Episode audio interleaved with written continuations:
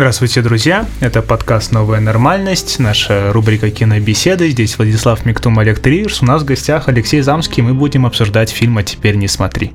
Да, это э, третий фильм Николаса Рога, который один из самых знаковых режиссеров Великобритании. Э, и до этого он уже снял потрясающий фильм «Перформанс» э, с Миком Джаггером, который, к сожалению, провалился. И казалось бы, почему? Это такой потрясающий комментарий о вообще что составляет гендер и что составляет пол, и там прекрасный разбор маскулинности у главных персонажей. Ну вот так вышло. Почему-то это не показалось очень привлекательным для зрителей 1970 года.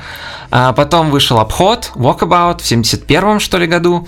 И вот третий его фильм это «А теперь не смотри». Фильм безусловно, культовый. Он во всех списках лучшие британские фильмы по версии и Бафты, и самых разнообразных и Который при этом даже провалился. Да, тоже не окупился, естественно, потому что Брайан... Николас Роук, я всегда говорю, что он Брайан де Палма в Британии. При, при этом он снимался ведь с таким экстремально даже по тем меркам низким бюджетом, получается. Да, и у них... 1,8 миллиона, это считалось Да, как? да, да. Это... И причем интересно было то, что весь фильм происходит, почти весь фильм происходит в Венеции, и буквально кроме Николаса Роуга, э, Энтони Ричмонда, который был оператором, и их фокус-пулера, это человек, который, собственно, крутит э, колесики на объективах, все остальные остальные люди были итальянцы, потому что это дешевле и аутсорсинг. И э, Энтони Ричмонд, оператор фильма, рассказывал, что это был самый лучший, самые лучшие съемки в моей жизни, потому что ты говоришь итальянцу «делай», и у него не хватает английского языка, чтобы тебя спрашивать «почему», «зачем», «куда мне идти» и «что нужно».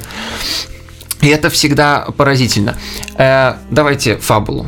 Фабулу, не контекст, фабулу сначала? Сначала, ну, сначала фабулу, и потом можно уже с этого. Хорошо. Э, семья такая довольно буржуазная, э, муж э, реставратор-архитектор, живет где-то в Британии, в собственном частном доме, у них есть дети, сын и дочь. С дочерью в самом начале фильма происходит какое-то несчастье, которое мистическим образом предсказано то а, есть а, вначале, чувствует, вначале муж работает как бы над э, фотоснимками, э, думает о том, как ему отреставрировать э, древнюю церковь.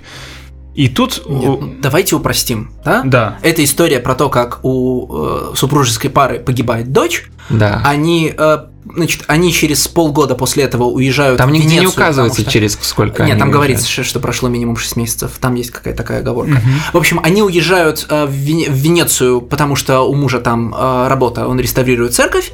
И пока они живут, пока они живут в Венеции, они по-разному по-разному переживают э, последствия смерти дочери.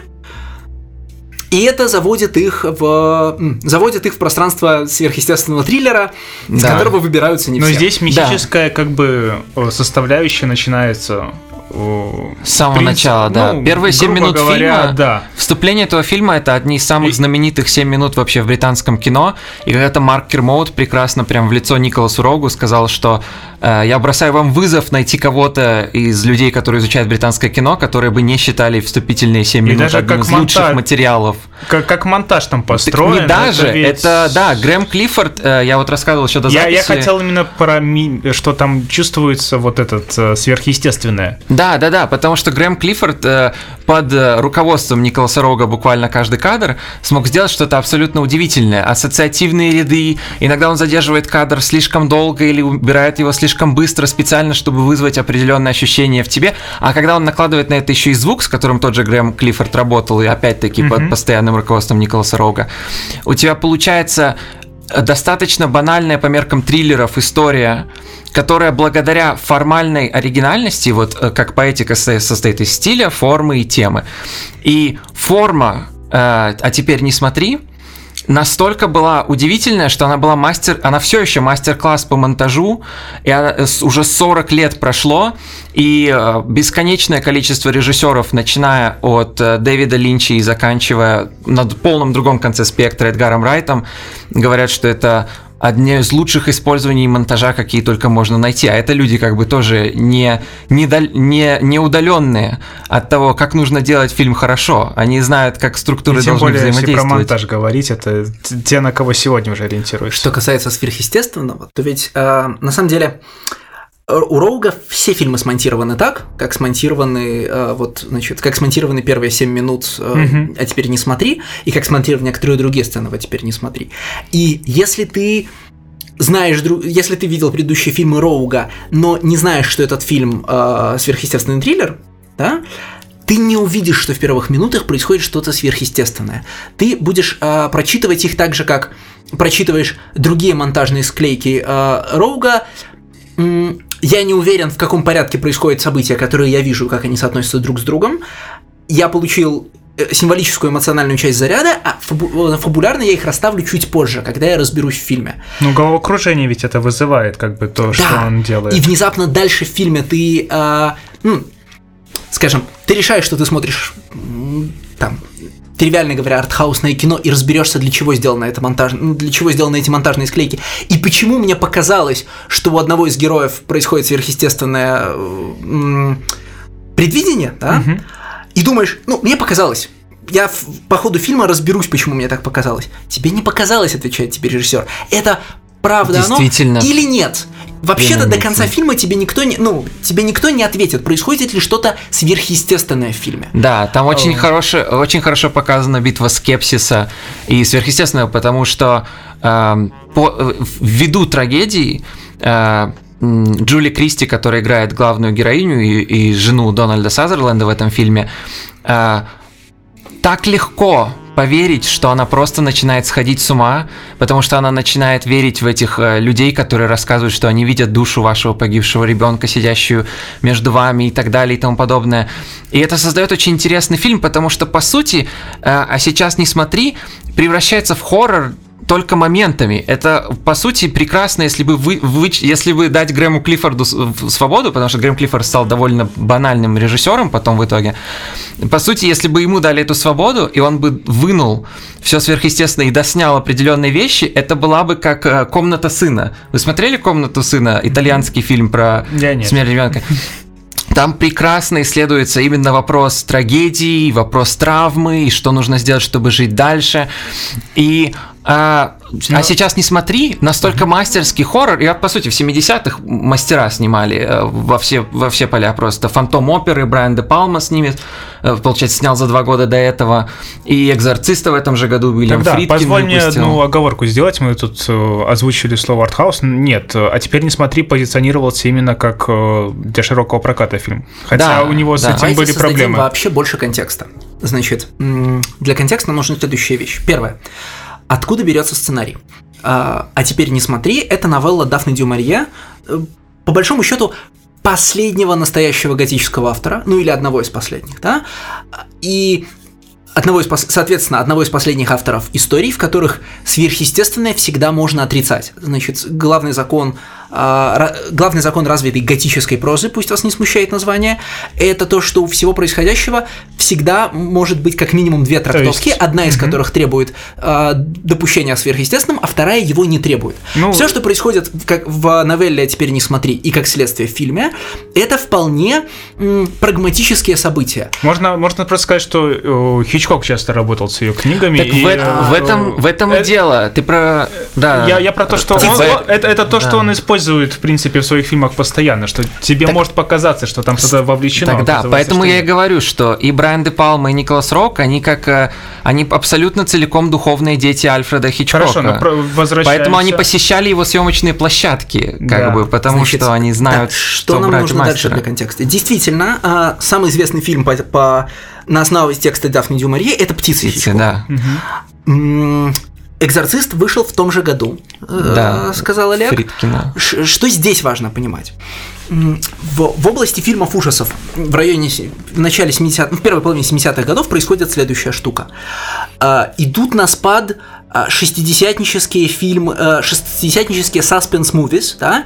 фильмы, которые в нашем понимании уже не являются фильмами ужасов, но представ... ну, назывались ими тогда. Фильмы э, Хичкока. Да, собственно, Он шести... фильмы Хичкока 60-х годов. Да. Э, будь то «Птицы», будь то «Психо», 63-го, по-моему, года фильм, да? Ну вот, да. И так далее. Наверное. При этом набирает, э, значит, набирают силу два следующих движения. Во-первых, э, и, и набирает силу гораздо больше движений, но два важны, важных для представления об этом фильме. Во-первых, появляется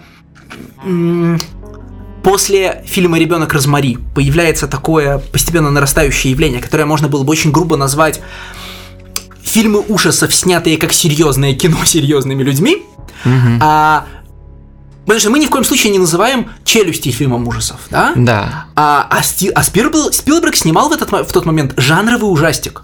И воспринимались э, челюсти, когда они снимались, когда они только вышли, как, в общем, фильм ужасов с чудовищем. А да? почему мы его так не называем? Что-то я пропустил этот Потому момент. что э, есть такая, и это разговор для другого случая, м, есть Это такая монстр-фильм или есть что? такая склонность мейнстрима, к- обнаруживая хорошие образцы жанра, с которыми он может взаимодействовать, ну, ра- разных жанров, да, легких жанров, подня- вынимать их и говорить, это больше не легкий жанр, это что-то Не, серьезное, ну, с- настоящее. э, Мы сейчас вообще уйдем, конечно, от Просто- темы нашего обсуждения, но, Но. в принципе весь хоррор это почти всегда авангард и Ну, даже голова просто- ластик Бринлинча это Так же нет, хоррор. просто страница безумия Киносуки, э, Тейносуки Киногасы это можно прекрасно отнести э, одновременно артхаусу и хоррору, потому что вообще в 26-м году никто в жизни не видел такой формы.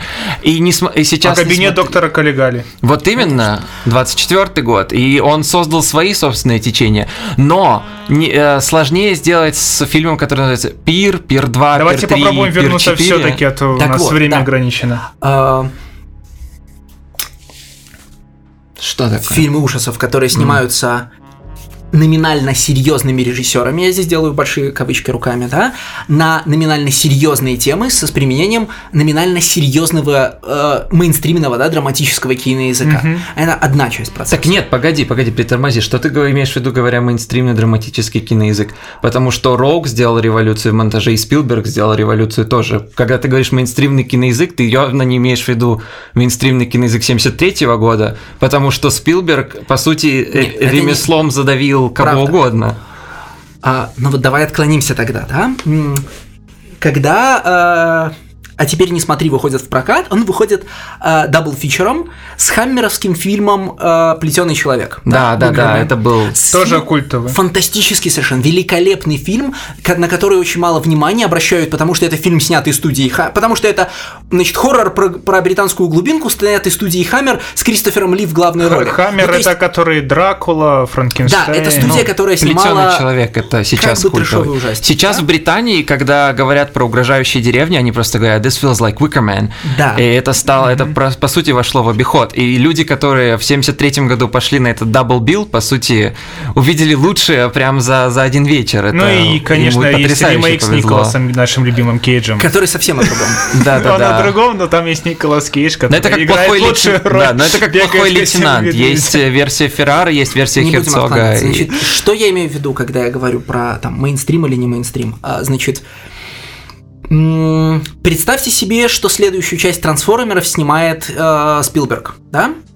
Даже если вы не смотрите трансформеров, у вас есть, э, у вас появляется желание пойти и посмотреть на этот фильм, чтобы узнать, что с франшизой Майкла Бэя сделает Стивен Спилберг. С другой стороны, представьте себе, что вы приходите на м, вы просто пошли, так сказать, посмотреть кинчик, да? Решили пос- посмотреть какой-то фильм ужасов, который снимает неизвестный вам человек на абстрактную неизвестную вам тему, и обнаружили, что там происходит революция в киноязыке, о которой не узнает никто, кто принципиально, например, не смотрит фильмы ужасов, или кто не смотрит, знаете, фильмы, не номинируемые на Оскар. Можно было бы за уши Get Out привести из актуальных К примеру, примеров. Get Out, Black, Co- Что Black происходит Coat's после- Daughter. Что происходит после ребенка Розмари? Да? После ребенка Розмари появляется на некоторое время интерес к фильмам ужасов у респектабельного зрителя. Да?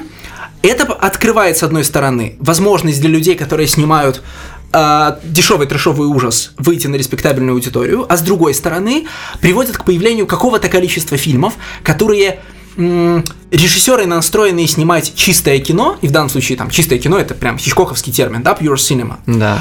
Которые при этом занимаются съемкой жанровых картин. Э, например, фильмов ужасов, да? Блин, И- я совершенно с этим не согласен, потому что Мурнау, по сути, снимал триллеры всю свою жизнь, и ни один академик даже в 20-е и 30-е годы не сказал бы, что Мурнау не серьезный, не настоящий, не артхаусный В режиссер. 20-30-е годы была другая ситуация в кино, а потом статус Мурнау закрепился, да? Я понимаю, но суть в том, что э, Хичкока не считали серьезным режиссером, Правильно. и только француз... Что значит правильно? Вот-вот, в смысле, я к этому и А. говорю. Вот Хичкока не считали серьезным режиссером, а сейчас он киноклассик. Сейчас он, да. на самом верху. Но я говорю о том, что это разделение не было таким догматичным, потому что, по сути, э, э, Ромеро с его этими живыми мертвецами в 68-м, Я понял. что В общем, ли, мы, 67 мы году. сейчас как бы с э, задним числом приписываем, э, что было высокое и было низкое, хотя оно все было в одном котле скорее. Нет, мы говорим в, чи- в числе прочего вот это как- о какой штуке в этом процессе, да, в, а, в том, что я пытался неуклюже назвать м, сери- попытками снимать серьезные фильмы ужасов, да. Мы говорим о том, что а, появляются фильмы с а, м, появляются в массовом прокате, что ли, да, фильмы ужасов. Это, кстати, явление, повторяющееся циклически примерно раз в 20 лет. Появляются в массовом прокате фильмы ужасов, которые ориентированы на зрелую аудиторию, а, рассматривают б- с большими кавычками взрослые проблемы взрослых людей, да, это не подростки, которые с криками бегают по лесу, а, кстати, первая м, резня бензопилой выйдет вот прям совсем скоро, да, после Да, через два 73-го года, Да. получается. Это м, люди среднего возраста, которые переживают э, проблемы людей среднего возраста. Только здесь, только внезапно мы в этот фильм досыпаем, знаете, акулу-убийцу. Или, хотя вообще челюсти это, в числе прочего, фильм про алкоголизм, например, да? Да. А, или, а, значит, э, череду загадочных убийств в Венеции. Или э, постпартум депрессию, как в Омане, да? Внезапно появляется на некоторое время волна вот такого рода кино. С- и соединяется с другой интересной волной, которая прям поднимается ровно в тот момент, и они вот прям схлестываются ровно в а, фильме «А теперь не смотри», ровно в Венеции, потому что поднимается волна Джалло. А Да. специ- специфических итальянских а, триллеров либо фильмов ужасов, смотря как их классифицировать, которая поднимается ровно в этот момент, Да, да, да. Ровно в этом месте и прямо в а, и прямо а теперь не смотри с одной стороны, берет все лучшее, что произошло в джалло за предшествующие ему годы, с другой стороны, предсказывает половину вещей, Да, которые еще и джалло снимается в произойдут. Италии, к тому же. По сути, самый, хоро- самый хороший double bill, который можно представить, это «Сейчас не смотри» и сразу потом «Суспирия». Или лучше «Суспирия», а потом «А сейчас не смотри». которые, И кстати, тогда- при- Или Profondo Rosso. При том, что Это эти фильмы очень было, похожи да. и фундаментально различны. Да, да, да. Но Давайте они, опять-таки, попробуем- они различные в плане тематики, но в плане формы и стиля они схожи. Мы, мы просто не замечаем, но у нас скоро время закончится. Давайте попробуем про сам Потому что, да, мы поговорить. ушли слишком Да, далеко от фильма, да. это ужасно. Э. Потому что фильм-то потрясающий, и мы, получается, про него не успеем сказать. Нет, давайте попробуем. Я думаю, что мы еще 10 минут займем как бы лишних, потому что надо все-таки обсудить. Мы начали с того, что э, грубо описали в двух чертах сюжет, что буржуазная семья э, потеряла дочь и переезжает в Венецию по работе, ну и заодно Да. пытается справиться там со своим э, психологическим кризисом. Именно. И то, что делает фильм таким бриллиантом, собственно говоря, это то, ка- какой формой пользуется Николас Рок. Потому что в руках любого другого режиссера это было бы, естественно, не так, не так мощно, но Рок даже не считался серьезным режиссером на тот момент. Они были просто юношами, которые считали, что это нужно делать.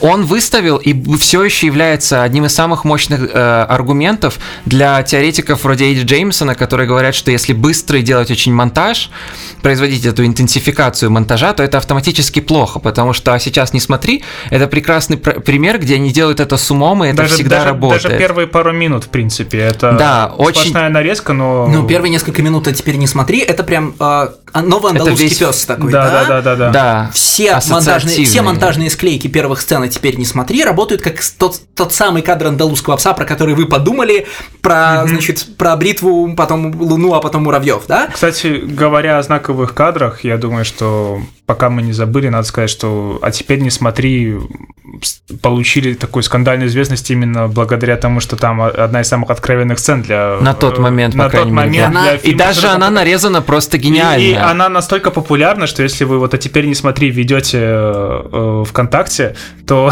Там будут только у вас будут сцены. только постельные сцены. Сам фильм вы придется прокручивать При том, далеко что эта вниз. постельная сцена, в общем-то, не важна. В смысле, она не центральная точка фильма. Совершенно да? И нет. она несущественно для восприятия всего остального фильма, если вы не будете знать, что в этой сцене есть что-то особенное, особенно как современный зритель, да, зритель 2017 года, вы вообще не подумаете, что вас гораздо больше привлечет внимание, скажем, а, то, с чем нарезана эта, эта сцена, а, Да. монтажные склейки, с тем, как люди одеваются. Как, кстати, да, как они ходит- готовятся к ужину. Получается, Ходит же, кстати, извини, А. анекдот, что когда это был первый день съемок для актеров.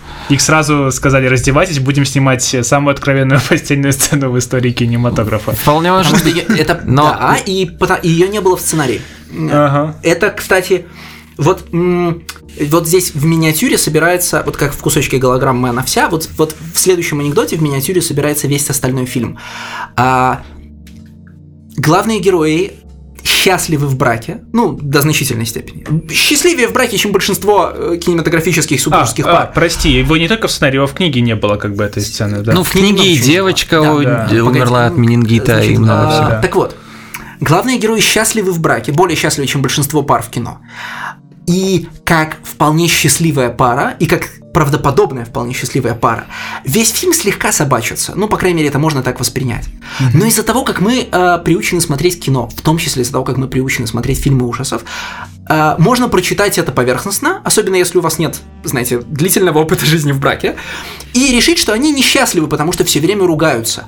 И когда Роук понял это прямо на съемочной площадке, он вставил в фильм а, искреннюю, очень искреннюю и очень не похожую на... э, вставил в фильм постельную сцену, которая снята очень искренне, очень привычно для героев и очень не похожа на то, как обычно снимаются постельные сцены в кино вообще и в фильмах ужасов особенно, да?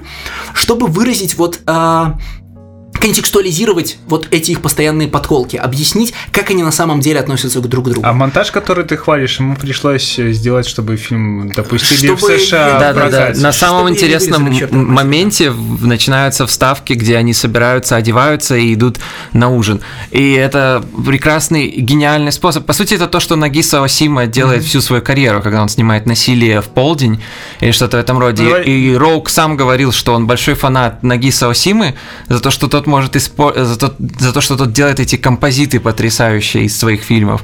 И, по сути, пользуется правилами Пудовкина, чтобы ос- осуществить Так что-то вот. свое уникальное. И прелесть таким образом фильма, а, значит, складывая то, что сказал я и то, что сказал ты, прелесть фильма «А теперь не смотри» в том, что вы можете взять любую точку этого фильма, произвольную, а, начать, рас- а, начать разбирать весь фильм с нее и раскрыть весь оста- а, раскрыть значение всего остального фильма, двигаясь от произвольной точки.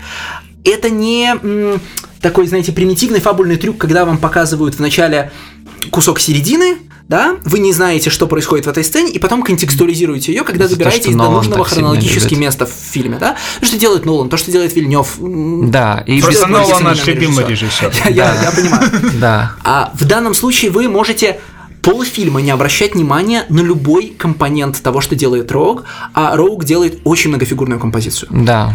И потом вдруг заметить, я не знаю, красный кружок на дне стакана главного героя. Это для тех, кто не смотрел, сейчас прозвучит абсурдно, но это правда момент, который вы за- можете внезапно заметить. Или то, что за главной героиней бежит собака в финальной сцене. И начать пересматривать фильм, разбирая, э, ну, раскручивая его с этого момента. своей голове. И обнаружить все остальные компоненты, которые он в него вносит. Неважно, какой вы ухватите первым. А, в- м, глубина этого фильма как э, лабиринтная, как вот подобная лабиринту глубина пустой зимней Венеции, в которую попадают герои, она может открыться вам в произвольный момент, вы начнете блуждать с произвольной точки, и рано или поздно пройдете этот лабиринт целиком. Давайте попробуем вот еще вот ниже. Вот мы с метауровня такого начинали и э, дойти непосредственно до фабулы, игры актеров, э, операторской работы, которую мы вот... э, А здесь в невозможно. В двух словах. А здесь невозможно уйти с метауровня, потому что когда первый раз главные герои теряются в Венеции а, и оказываются в, фантасти- в пустом фантастическом городе, Да, народной го- Венеции. Что говорит главный герой, когда находит выход из этого города? Он говорит жене, смеясь, я нашел путь в реальный мир. Да, да.